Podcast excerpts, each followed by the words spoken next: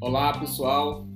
Mais uma vez estamos aqui com o nosso podcast Beabá do Dev, é onde vamos conversar, onde a gente conversa sobre desenvolvimento de software, desenvolvimento web, o mercado de TI e as carreiras né, dos profissionais de TI. Hoje estamos aqui para falar sobre a carreira de um colega nosso aqui de Pix, o Johnson. É, ele vai é o nosso convidado para falar um pouco da sua carreira, de como entrou na área de TI, das suas formações né, e da sua experiência profissional. Johnson, seja bem-vindo. É um prazer estar com você aqui. É, dê um sua, seu boa noite aí. Fale um pouco aí sobre o que você está fazendo atualmente. Olá. Atualmente, né, eu estou professor no Instituto Federal do Amazonas é, sou formado na, no Instituto Federal do Piauí, no campus de Picos, na Universidade Federal do Piauí, também no campus de Picos, é, é, respectivamente aí curso técnico e superior. E passei aí por, já tenho mais de 10 anos trabalhando no, no mercado de desenvolvimento web e, e também nessa parte acadêmica. Eu já atuo há algum tempo, atuei um bom tempo como técnico na UFP, então agora tô, estou como professor no Instituto Federal.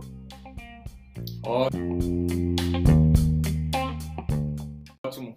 É importante falar, né, Jonas, que começou cedo, assim como eu, acho que você começou até mais cedo do que eu. Tem muitos anos, mas ainda é novo, né? Já tem muitos anos de experiência, mas começou cedo. É, então, Jonas, para começar, gostaria que você comentasse de como que você se interessou pela área, né? Quando foi mais ou menos o ano que você se interessou para, pela área? Eu acredito que a primeira experiência sua foi no curso técnico em informática lá do IFPE, né? Eu queria saber como que você despertou interesse por esse curso técnico. Se só tinha ele, se, ou se você não sabia nem o que, que era, ou se tu entrou lá já sabendo o que, que era o curso e daí para frente continuou. Fala um pouco aí sobre isso. Então, na verdade, eu entrei no. Eu conheci a informática já no curso técnico, né? É, em 2006, mais ou menos. Não, 2007. 2007, que é, o, que é o primeiro ano do IFSC. Isso, em 2007 eu fiz a seleção e entrei em 2008. É, eu sabia já que queria alguma coisa na área de exatas. Sempre gostei de trabalhar com números, matemática. Enfim, eu queria alguma coisa na área de exatas. Aí eu ouvi o edital e disse, não, vou fazer essa prova e fazer esse curso técnico concomitante com, com o ensino médio. Eu estava no, no primeiro ano ainda do ensino médio e fiz o, a inscrição no curso técnico concomitante. Aí acabei entrando no curso, não sabia, não fazia a menor noção do que era o curso. Eu achava que eu ia fazer manutenção de computadores. Então, eu acabei passando, é, já na disciplina de algoritmos mesmo, já me apaixonei pela área, então, desde então, nunca passou pela minha cabeça mudar de área. É, foi basicamente no curso mesmo, no curso técnico de informática. Entrei em 2008 e acabei, terminei o curso técnico né, em 2009. Em 2010 já passei no vestibular para sistemas de informação na, na UFPI. A partir daí eu não saí mais da área. Certo. É, é importante falar, né, João que o curso técnico na época lá do IF, desde essa época, né, já era um curso voltado para desenvolvimento de software, né, programação. Porque tem Isso, realmente, é... como você falou, né, tem uns cursos técnicos que são ligados mais à parte de hardware e manutenção, mas o, da, o do IF em si é um curso técnico voltado para o desenvolvimento de software, né? Isso, exatamente. É, é totalmente voltado para desenvolvimento. É, a, as únicas disciplinas assim, fora da, dessa linha de desenvolvimento que a gente paga, dentro da área de informática, é redes, redes de computadores, que é só aquela disciplina básica mesmo. Isso, isso, ainda hoje lá é assim. E aí, João, como foi que você começou a trabalhar profissionalmente? Tipo, a, com o curso técnico, você já saiu de lá, você já conseguiu trabalhar? Já, já tinha um conhecimento ali, uma base que dava para você trabalhar? Você já conseguiu trabalhar ou foi só depois que você entrou na graduação? Não, não. Com curso técnico mesmo, já, a gente já sai com base de, de como trabalhar. O mercado de desenvolvimento é bem dinâmico, você tá, tem que estar tá sempre se atualizando, né? E, é, devido à limitação da academia, a gente acaba tendo que estudar também muito por fora, né? Isso. É, é, vai muito da dedicação. Você não pode esperar o, o conhecimento cair no colo. Isso, eu acho que não, não é só da área de informática. acho que para qualquer área você não pode esperar o conhecimento cair no colo. Você tem que correr atrás.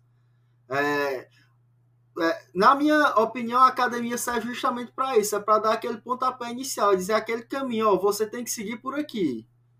É, em 2009 eu já me formei no instituto é, e já comecei a trabalhar como técnico informática no mesmo ano. Comecei a trabalhar no, na faculdade na faculdade RSA, se, se eu não me engano foi o primeiro emprego. Comecei a trabalhar já como técnico em informática. Na época eu tinha. Mas era técnico, técnico mesmo ou era desenvolvimento? não era desenvolvimento, era técnico mesmo. A gente tra... tinha algumas coisas de desenvolvimento porque a gente precisava. É, eles tinham um sistema na época que a gente atualizava, vez ou outra precisava executar é, comandos no, no, no, banco de dados para fazer a atualização do sistema. A, a, a, essa questão do, do migrate de versões do, uhum. do banco de dados era por conta do técnico, né? Então, mas era basicamente esse o contato da, com a parte de desenvolvimento. A, gente acabava mais fazendo a parte de redes e manutenção mesmo. Só que, só que paralelo a isso, para, para, paralelo a isso, eu já, já fui convidado né, pelo Aislan e o Max Linhares para o Multicom. Isso em 2009. É, e já comecei a trabalhar lá com desenvolvimento web específico, sempre trabalhando com desenvolvimento web. Massa. É, quais tecnologias tu, tu usava nessa época e tu começou com a web? Na web, no Multicom, a gente começou com Java e PHP, basicamente. Java a gente usava um framework, deixa eu lembrar o nome. A gente usava naquela época, não tinha um framework full stack, assim. Tava, tava engateando o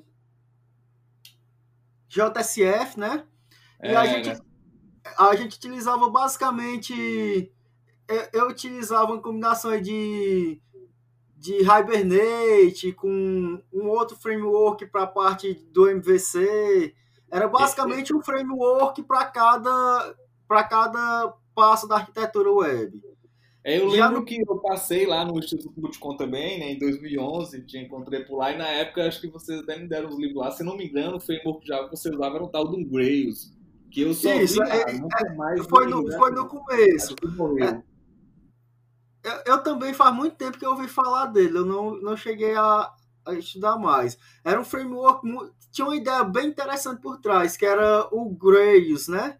O é, Grails era um, é, é, é, um framework em cima. Foi na, nessa época também que começou a, a maior popularização dessas linguagens de altíssimo nível, tipo Ruby, Python. E o, e o Isso, Groove acho era... que ele era mais ou menos baseado em como é o, o Ruby, né? Isso. O Groove é uma, o Groove é uma linguagem de script rodando dentro da, da dentro da JVM. Então ah. a gente utilizava o Grace, que na verdade, por, por baixo do pano, o, o, o Grace e o Groove usavam tecnologia Java, usavam Hibernate para mapeamento objeto relacional, ut, utilizava é, Spring, se eu não me engano, para controlar a parte do MVC. E ah, era basicamente isso. E a gente também usava um framework para interface que, é muito, que era muito interessante, que, que era o ZK. Que ele, ele, eu conseguia fazer. Era uma, é, eu conseguia dividir a aplicação base, mais ou menos como a gente faz hoje, onde eu conseguia criar aplicações ricas de interface sem a necessidade de estar tá chamando Ajax na mão todo o tempo. Uh, esse ZK era para qualquer linguagem ou era para Era para Java. É Java. Java, Java. Ele era parecido com o JSF. Eu conseguia fazer requisições é. Ajax sem escrever uma linha de JavaScript, por exemplo. Ah, certo. Entendi. É, e aí eu né, tava até conversando acho que com o Oster, que já gravou um podcast aqui com a gente, né? Ele falando que vocês, desde de, de novo, assim, faziam muito concurso e passaram em vários concursos. É, concurso técnico quando tu terminou o, o curso técnico, tu já passou em algum concurso e começou a trabalhar logo após isso aí? Ou tu só passou nos concursos depois que tu fez a graduação na UFP? Na Qual verdade, foi o concurso que tu fez, que tu trabalhou por aqui? na verdade eu, eu já passei em alguns concursos por aí, né? E, e o primeiro, a, a nível superior, a, que, eu, que eu assumi mesmo em nível superior, foi esse agora do IFAM. Todos os outros foram concurso técnico. Ah, É, já, já em 2009 mesmo, assim que eu me formei, eu fiz um, um, um concurso, o primeiro que eu passei, que foi para o IBGE, que era Agente Censitário de Informática. uhum. Na época eu acabei nem conseguindo assumir, porque eu não ia conseguir, conseguir conciliar com o curso superior, e eu acabei desistindo. É, eu preferi manter o emprego atual que eu estava e, e, e continuar o curso superior. É, é, eu sempre mantive esse, esse paralelo aí entre a iniciativa privada e a iniciativa pública, né? É, se- é, minha casa, minha família sempre incentivou a fazer concurso, ah, tem que passar no concurso, tem que passar no concurso, então eu sempre fiz concurso. Primeiro E tu concurso que eu sempre, é, Foi e tu esse sempre trabalhou e estudou também, né? sempre trabalhei e estudei. Na verdade, é, na informática, desde que eu entrei na informática, eu nunca fiz só uma coisa só, né? Eu sempre acabo trabalhando o tempo todo, manhã, tarde e noite. Eu, eu gosto muito da área. Durante o É, curso é técnico, bom, né, quando a gente trabalha e estuda com informática, que você mistura os dois. Tipo, eu também misturo. Assim, para mim não faz diferença. Para mim é tudo trabalho ou tudo estudo. Porque hoje o que eu faço exatamente. é tudo a mesma coisa. Né? O E que eu tenho que a- fazer é ler, estudar, tanto para mim, para o meu trabalho, para mim dar aula, né? ler, estudar tecnologia e fazer código, exemplos, e para o trabalho a mesma coisa. E para o estudo também a mesma coisa. Quando eu estou no mestrado, tenho que fazer praticamente a mesma coisa. Então, hum, E acaba, não- sendo, e acaba sendo bem satisfatório. Pelo menos pra gente que tá trabalhando com aquilo que gosta, né? Pra mim eu não tenho o que É. reclamar. Geralmente É eu reclamo quando eu tenho pouca coisa pra fazer, o que raramente acontece. É, E o ruim é que quando pouca coisa tem para fazer, acaba que não faz, né? Pelo menos eu acho que quando eu tenho Exatamente. fazer, eu me organizo melhor. Quando, tem- quando tem pouca coisa, dá, dá aquela impressão que eu posso fazer a qualquer momento. Quando tem muita, a gente tem que se organizar. Se não me engano, Jones, um tempo também tu trabalhou na prefeitura, não? Tu trabalhava no É, é isso que eu ia falar agora. Eu acho que em 2011 eu entrei na prefeitura, se eu não me engano. Era técnico também, né? Técnico informático. É, técnico informático. Na prefeitura a gente trabalhava basicamente com manutenção e redes. Não tinha. Veio, veio começar desenvolvimento na prefeitura, desenvolvimento do, do portal da, da prefeitura, na- mais ou menos na época em que eu saí. É, como a gente tinha uma equipe reduzida, a gente só fazia manutenção e redes, basicamente, dentro da prefeitura. Certo. Aí da prefeitura tu foi pra UFP, já o técnico na UFP, né? Isso, da prefeitura eu já entrei em 2014 no curso técnico, ou no, como técnico em informática da UFP. Isso tudo antes de, de me formar no superior. Eu- Ah, como eu tu disse, foi, entrei, antes de terminar, foi o curso? foi antes de terminar o superior. Ah, Aí eu passei Aí, mas aí UFP. técnico, né? Mas eu já fui lá várias vezes de visitar. né? Eu vi Isso. mas a parte técnica vocês trabalham com hardware, manutenção e tudo, mas também desenvolvem, né? Eu vi que vocês tinham Manutenção. É, na verdade, a gente passou por um período de estruturação do campus, né?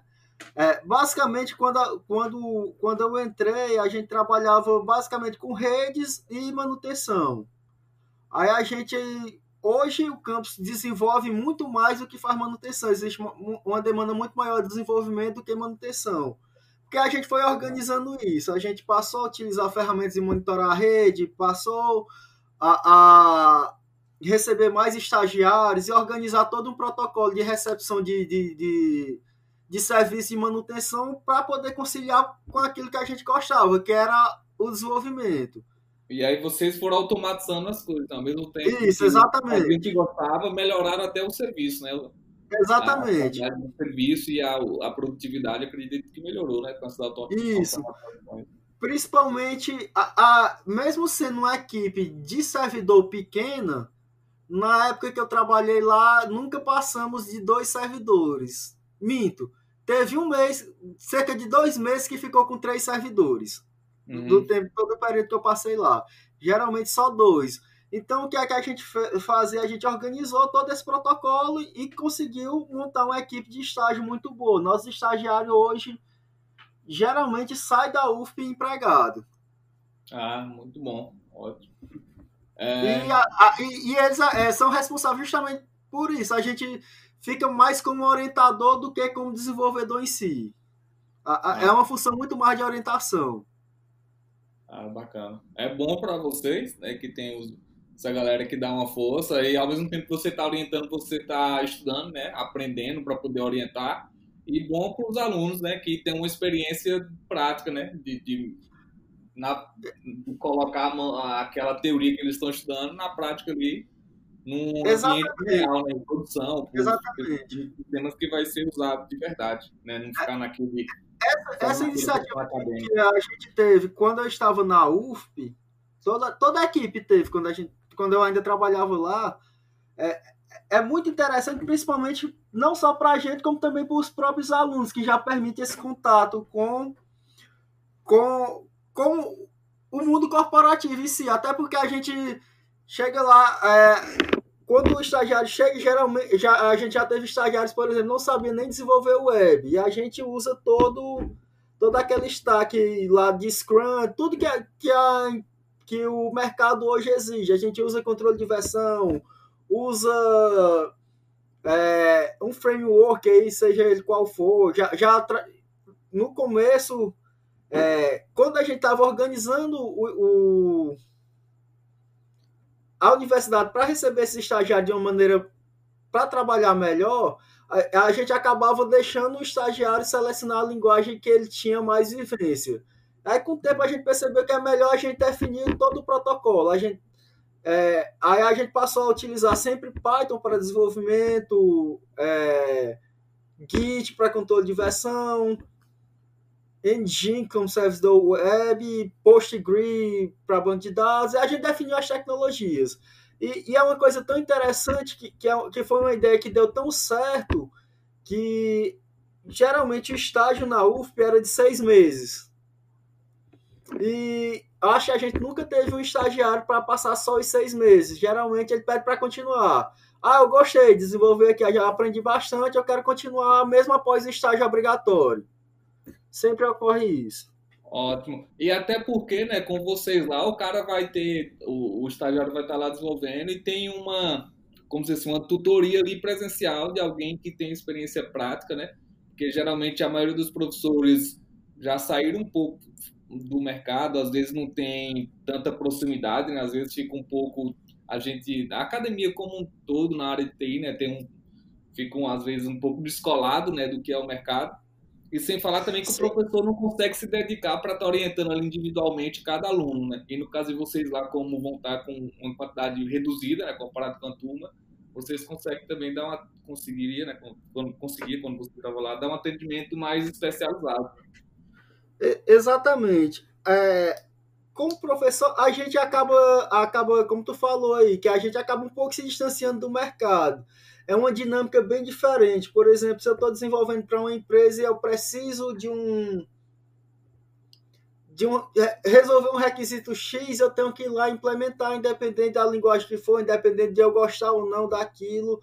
Trabalhar na academia me dá mais essa dinâmica. Por exemplo, ah, eu quero só estudar, só pesquisar é. inteligência artificial, quero só pesquisar é, infraestrutura.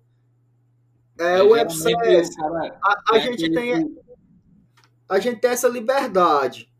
É, Até porque a nossa área é bastante ampla e requer especialistas de todos os níveis em todas as áreas. O mercado está sempre preparado para absorver esses profissionais. Então, é, para o professor dar toda, toda essa dedicação, tanto na pesquisa quanto na, nas necessidades do mercado, acho que acaba sendo um pouco mais complexo. Não dá para para fazer isso tudo dentro de um curso, dentro da sala de aula.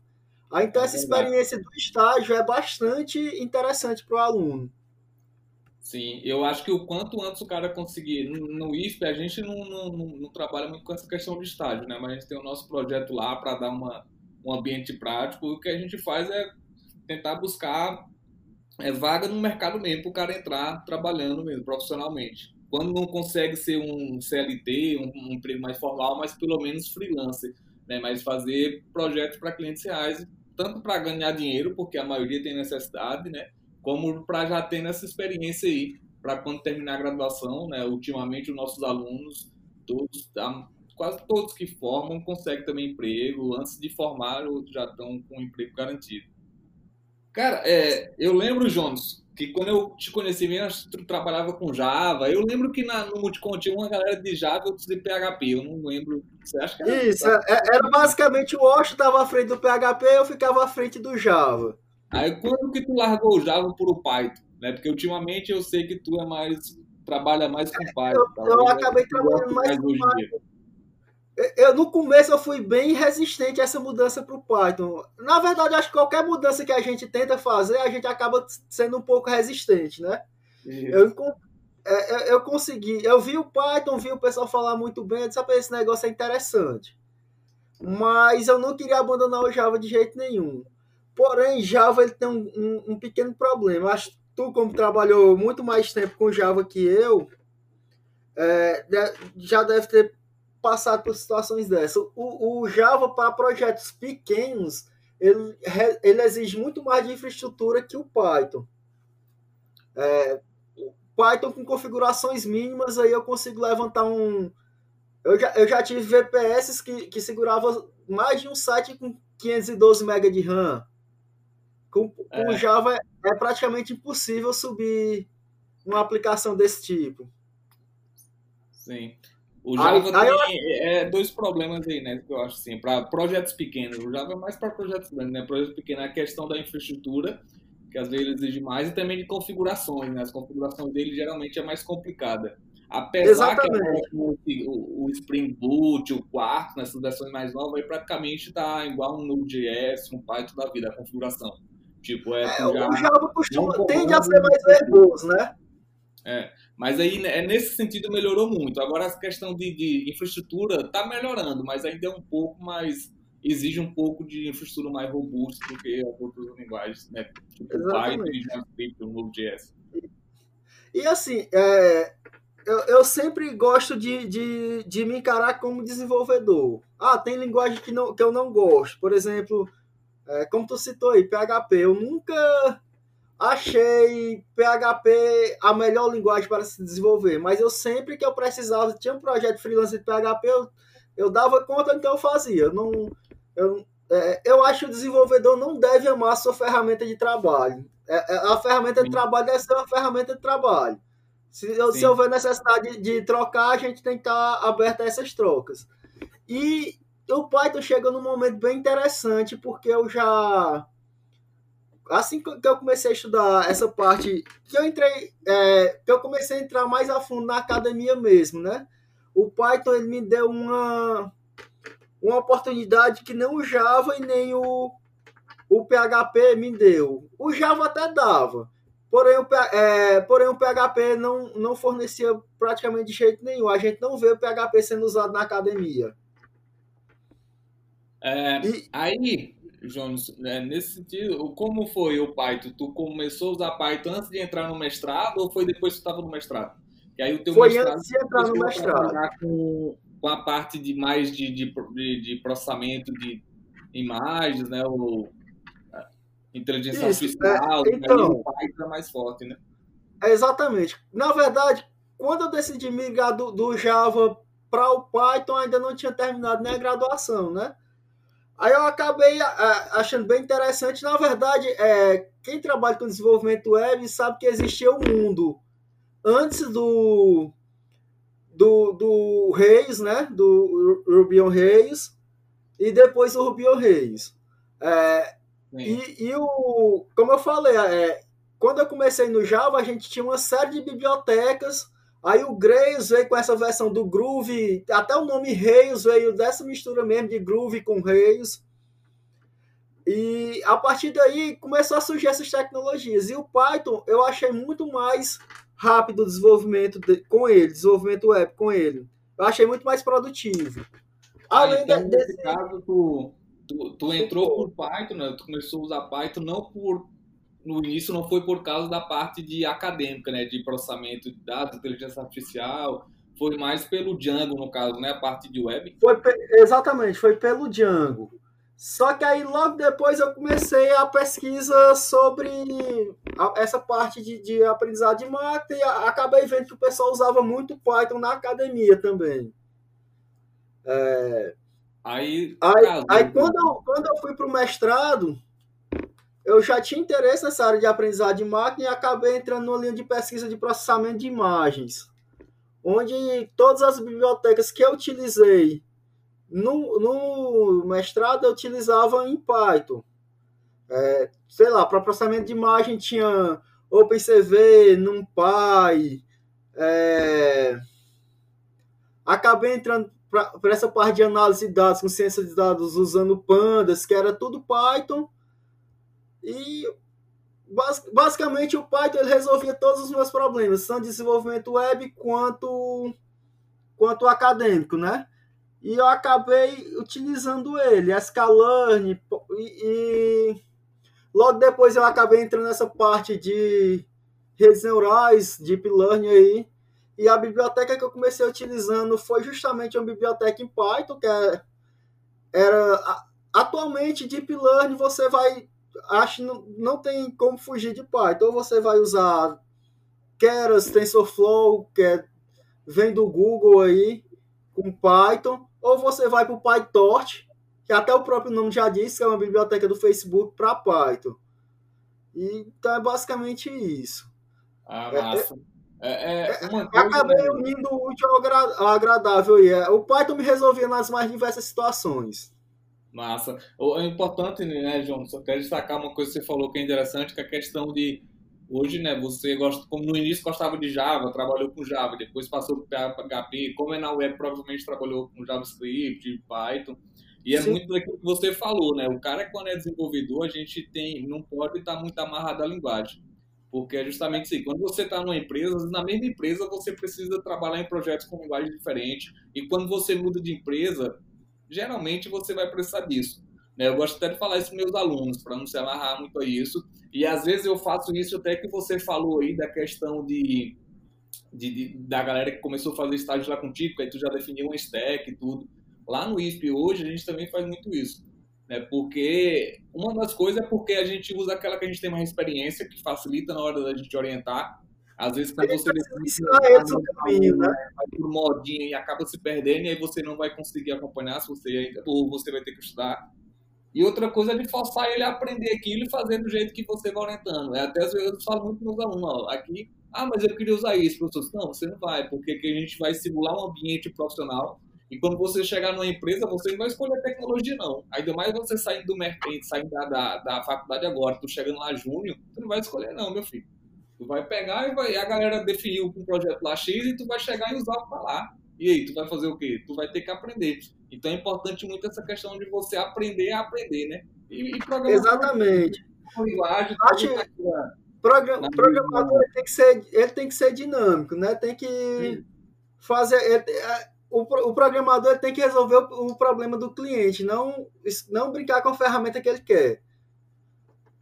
É eu, eu, eu costumo focar muito nos conceitos. Por exemplo, ah, tem um problema para resolver, às vezes, acho todo mundo faz isso de lá no Stack Overflow e, e é uma dica que eu dou sempre para quem está conversando. Começando, né? Além de copiar, vá lá e tente entender o que é que o cara está fazendo, porque uma hora aquilo que você copiou você vai precisar modificar. Justamente. Né? É bom é duas coisas, é você entender qual era o problema e qual a solução, e por que aquela solução, né? Exatamente. Tem que fazer sempre é, é, essa conversão em problema-solução.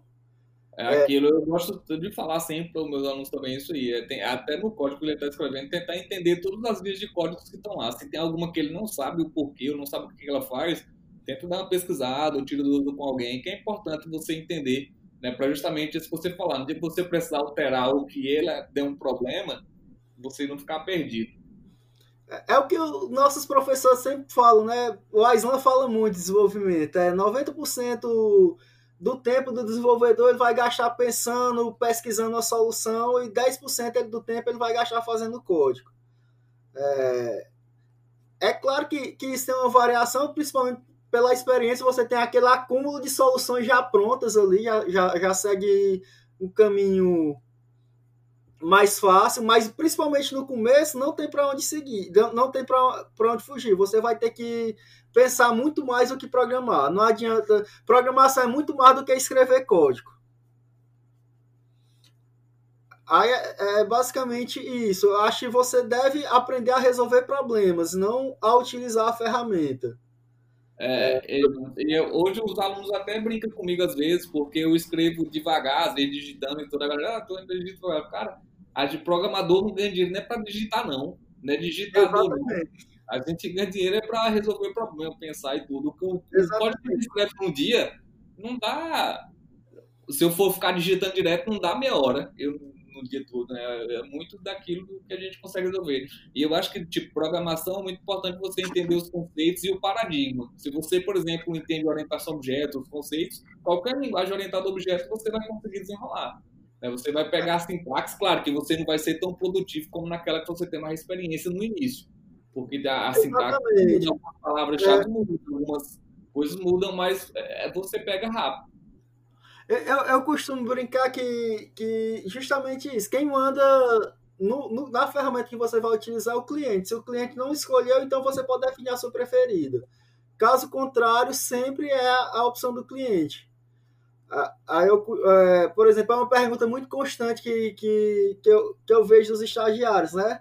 Eles perguntavam sempre, ah, João, se, e se vier um projeto em outra linguagem que não faz, eu faço sim.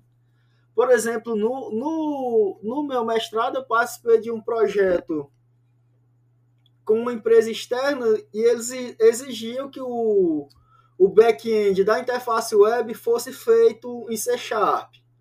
É, é, é, até uma experiência muito engraçada, muito legal que eu participei desse projeto, que eu comecei na equipe de aprendizado de máquina e a gente começou é como eu disse, aprendizado de máquina não vai ter como fugir ali do Python. Você vai para o Python. A gente começou em Python.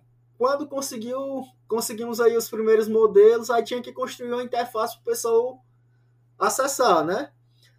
Aí, basicamente, eu era o, o, desenvolvedor mais experiente da parte web, então eu tive que sair do, do dessa parte de aprendizado de máquina e acabei integrando o time de back-end.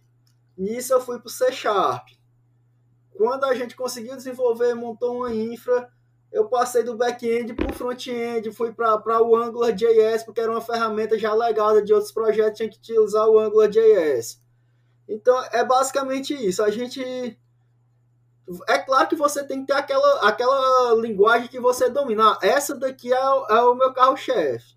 Sim, que é a que você é mais produtivo, né? Isso, exatamente. A que eu sou mais produtivo. Mas se eu precisar fazer em outra linguagem, a gente também vai fazer.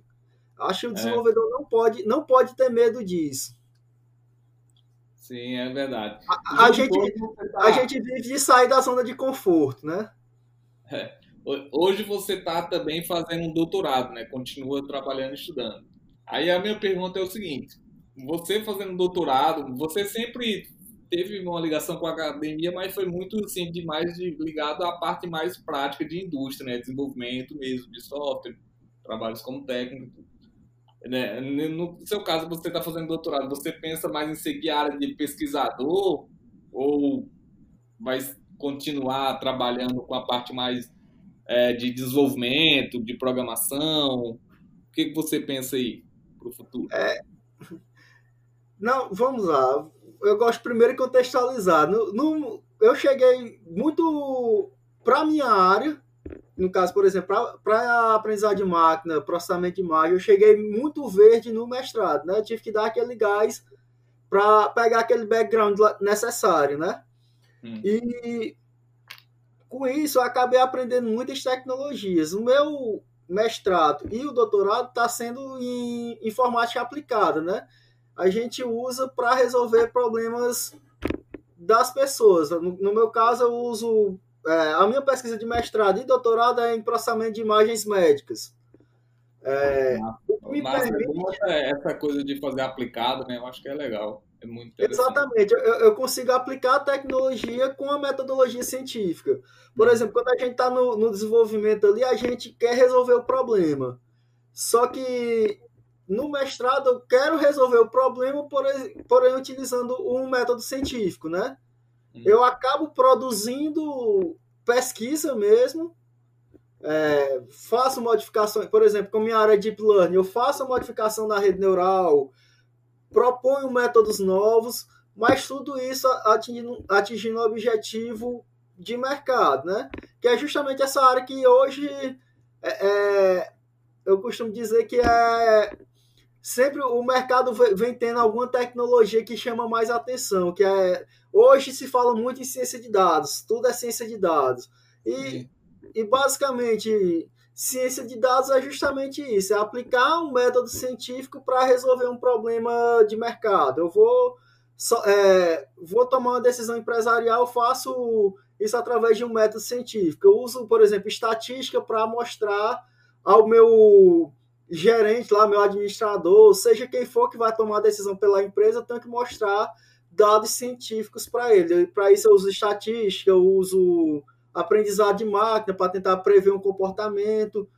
E é basicamente é, é, uma, é um ambiente que me permite. É, eu acho que é por isso que eu gostei tanto dessa área. Eu sempre, por exemplo, na graduação não participei muito dessa área acadêmica. Eu fiquei mais, eu gostava muito mais do mercado. E no mestrado e doutorado me permitiu unir as duas. Por exemplo, hoje, inclusive, eu recebo e-mails com propostas de, de, de empresas para trabalhar no mercado com aprendizado de máquina, com é, ciência de dados, e, e, isso me permite muito bem seguir tanto o, o mercado quanto a academia. Acho que está bem unido. É, porque no, no caso aí no teu mestrado, doutorado, tu também escreve muito código, né? As ferramentas que tu, as soluções que tu propõe, tu mesmo constrói, certo? Sim, a gente, é, exatamente, a gente usa framework tem que juntar as coisas. Por exemplo, é, para desenvolver o web eu uso lá o, o, seja lá o que for, Flask, Django com, com Python e para construir a minha solução de, de ciência de dados, eu uso ali o TensorFlow, o Scala, que são como se fossem frameworks para esse tipo de aplicação. E caso seja necessário, é aquela coisa. Por exemplo, é, que foi um, dos, um dos, dos atrativos que eu tive no Python. É, é, como ele tem toda essa questão da indentação, o código em Python acaba sendo muito bem escrito. Eu, sempre que eu tinha dúvida, por exemplo, quando eu estava começando em Django, sempre que eu tinha dúvida, que eu ia na documentação e não entendia, eu ia lá no código-fonte do Django e conseguia entender a função. E eu hum. faço muito isso também nessa parte de aprendizagem de máquina. A gente, é, tipo, o, eu, eu preciso modificar uma rede neural. Eu não, e aí? Como é que eu vou fazer isso? Não, eu tenho que ir lá na biblioteca, tenho que entender como é que a biblioteca funciona e, e fazer minha modificação. É, é aquela questão que eu falei, né? Não é só copiar o código, você tem que. Independente se você está na academia ou no mercado, vai chegar uma hora que você vai ter que, que fazer até a parte mais. mexer ali no, no naquilo que está rodando por baixo dos panos. Isso. Então, hoje, na tua área, por exemplo, tem.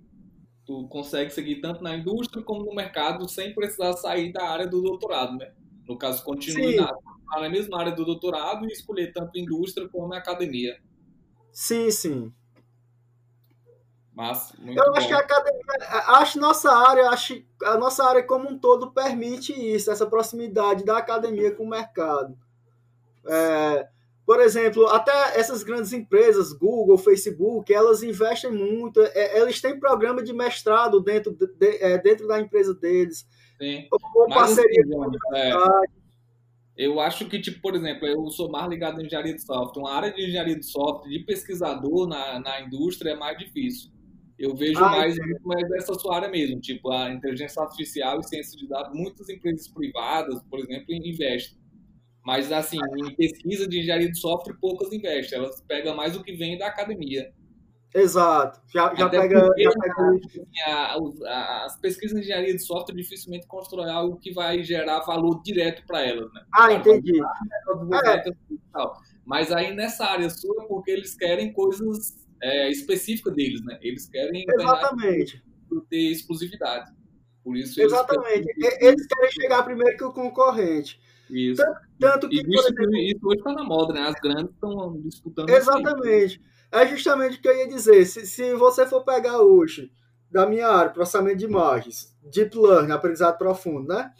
Se eu for pegar os principais autores da minha área, eles estão todos em grandes empresas. Por exemplo, um dos das maiores referências, Ile Kuhn. Quem é o Ile Kuhn? É o diretor de aprendizado de máquina do Facebook. Quem é o Ian Goodfellow, que é outro autor, autor muito famoso da área. É o diretor de inteligência artificial da Apple, e assim por diante. É, é, a, a, essa área está bem interligada com a empresa, é, com, com, com o mercado. Né? Eles estão sempre querendo sair na frente, na frente do, dos concorrentes. Massa. Pois é, Jones, o, o papo está muito bom, mas já estamos aqui em 40 minutos, estamos chegando no fim. Acho que sua história é muito bonita e é um exemplo para nós aqui, principalmente eu gosto de conversar com a gente daqui, né? Porque fica mais próximo dos nossos alunos, mais próximo da gente. É algo mais real, é algo que a gente pode buscar seguir. A gente vê que não é impossível você sair daqui de Pix, né? Fazer um curso técnico e conseguir ter uma carreira de sucesso na área de desenvolvimento de software. É... Sim, sim. É, sempre inspira, né? Essa questão, ah, se, se meu. É, é, toca muito mais a gente quando é alguém próximo, né? Sim. Eu lembro, de, assim, eu já tive alunos que falam de vocês, falam assim, não, eu total comecei aqui muito, conheço o Jones, a gente tinha o Jones aqui como uma referência em Pix como desenvolvedor. Até mesmo na UFP, quando eu vou lá, eu percebo os meninos falam isso, né? Até a galera da estagiária, não, vamos levar pro Jones. Qualquer coisa que a gente leva para ele, desenrola. Né? Independente se ele sabe ou não, se é uma coisa que ele já trabalha ou não, ele vai desenrolar. Né? E aí a gente é, é, interessante porque ao mesmo tempo que você desenrola, os outros ali vão seguindo também. Pô, se ele consegue, claro que ele consegue porque ele já está há mais tempo, estudou mais, já tem mais experiência, mas eu consigo também. Vou ter que me esforçar também, né? porque você também todo mundo saber, né? e aprendeu de um dia para outro. Isso leva tempo e dedicação. Né? O estudo, mas é importante destacar né, que o estudo vale a pena Sim, sim. É, como eu sempre acabo comentando, né? aproveite a academia, que é a hora que você tem para errar, né? Isso, tem para testar, né? Aprender. Isso. Fazer... Quando, quando eu estava na, na, na, universidade ou no curso técnico, eu sempre participei de tudo que eu podia, que eu não podia, virava noites aí para dar conta. Mas aí é, é aquela história, né? Só, só, só consegue quem corre atrás. Por exemplo, eu costumo brincar, ah, trabalhei, sei lá, muito tempo com, com manutenção. Cara, se tá pagando o, o, a tua comida, tu quer trabalhar com outra coisa, mas primeiro tu tem que se alimentar, né? Então você é. faz aquilo que tá, tá ao, ao, seu alcance naquele momento. Seja o melhor com o que você tem naquele momento. Ótimo, é isso mesmo. Então, Jonas, para finalizar, só fala aí, basicamente, da tua. Eu queria só que tu fechasse falando disso né, quando começou a importância de começar cedo, tipo como estagiário, terminou um curso já procurar trabalhar na área e também que dá para trabalhar e estudar, né, que não, tipo assim, você vai sofrer, é claro, eu também fiz isso a vida toda, né, mas você sabe ali também que é um tempo limitado, né, a graduação é, é três, quatro anos, você sabe que depois daquilo ali vai vir a vida mais tranquila, né, vale a pena tu ralar um pouco ali para depois tu ter mais tranquilidade, começar a ganhar dinheiro, é hora quando a gente vem de família humilde, tu não tem carro, tu não tem dinheiro, então tu sofre muito. Mas aí depois é a hora que tu começa a pegar esse lado melhor da vida, mas é, é, é que a gente começa a colher, né? Eu queria que você falasse um pouco sobre isso aí também. É porque eu vejo, às vezes, muito aluno também reclama, ah, não consigo trabalhar, estudar. Às vezes é, é difícil, mas acho que dá. Né? Se esforçando, a gente dá e vale a pena. No final, a recompensa é muito boa. Exatamente. É, é, o, aquela, aquele, o primeiro passo, como eu disse, na questão de mudar de tecnologia, os primeiros passos são sempre os mais difíceis. Por exemplo, fiz o curso técnico em paralelo com, com, pa, paralelo com o ensino médio, em escolas diferentes, né? Já, por exemplo, eu já tinha dois turnos ali de aula, e o turno do meio eu tinha que dividir ali entre os dois. Ah. E é sempre isso, esse esforço sempre vai recompensar. O sucesso só chega depois de muito trabalho. É, por exemplo, se hoje eu consigo, hoje a gente né, já está mais experiente, consegue é, escolher o trabalho é, não só pela questão financeira, como eu falei, eu trabalhei muito tempo com manutenção, sem gostar. Se hoje eu já consigo escolher o trabalho por satisfação pessoal, é porque eu, eu, eu trabalhei muito para chegar nesse nível, né? É, a, a gente briga muito, sofre muito. Eu costumo brincar, por exemplo, o curso técnico, eu passei um ano de curso técnico que eu não tinha computador. Aí eu me virava, ia para o instituto, eu praticamente morava no instituto. Quando, quando eu ia para casa, era tempo improdutivo, era coisa que eu levava um livro para estudar, alguma coisa do tipo. Mas aí depois fui para a UFP e assim por diante. E a gente vai dando esses passos que, que uma hora a gente acerta, o sucesso vai bater na porta, independente de quanto tempo vai levar. Mas esse primeiro momento é sempre. Realmente é muito ralado, mas é muito gratificante também. Quando você vê o que passou e diz, porra, hoje eu consigo escolher até o que é que eu vou trabalhar, como, como a gente estava brincando aí na questão de linguagem, eu só quero trabalhar com tal linguagem. Hoje é. eu já consigo até definir isso, ah, o meu projeto vai ser tal linguagem. Mas isso vem depois de muito esforço, muito trabalho, é, brigando sempre para conseguir dar o meu melhor. Depois de fazer muita coisa errada também, né? Coisa errada no Exatamente. sentido de programação, né? De, depois de fazer muito sistema errado, de tentar muita coisa. É, é, justamente, é justamente um, um dos preceitos dessa, dessa questão do desenvolvimento ágil, né? O código funcionando vale muito mais que o código bonito. É, eu, é, é um conselho que eu sempre dou para os meus estagiários. Independente de estar tá bom ou não, primeiro faça, depois a gente refatora. É, depois é hora de você ajustar, e quando você vai ajustando, você vai aprendendo. Exatamente.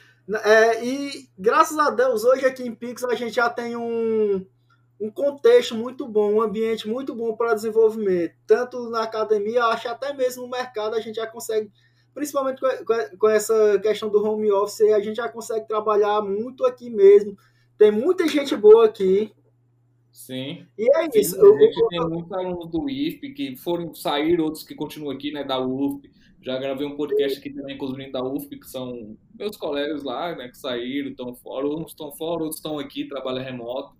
Né, e tem muita oportunidade e é bom porque, assim, hoje também lá fora o pessoal já consegue perceber a gente aqui, né? Eu recebo muito contato de colegas e de colegas dos colegas meus que já me ligaram, a gente quer indicações e tudo. E eu consigo indicar algumas pessoas, já consegui indicar e estão trabalhando, né? Indico tanto gente da do ISP como da UF, algumas pessoas que eu conheço, né? E graças a Deus está tudo dando certo. Exatamente. A, a, gente já tem, atualmente, aqui. Atualmente, hoje a gente tem uma comunidade muito forte aí, muito forte na região e, e, e, a gente tem, tem mais é que aproveitar isso. Ah, eu quero aprender alguma coisa, com certeza vai ter alguém que. Se ele, não, se ele nunca fez, ele vai saber pelo menos se indicar por onde começar. É verdade. Então, Jonas, eu agradeço aí a sua participação. Muito boa a história. Né? Só não vamos encerrar porque senão fica muito grande eu, a, a gente está tentando fechar em 40 minutos, 45 minutos.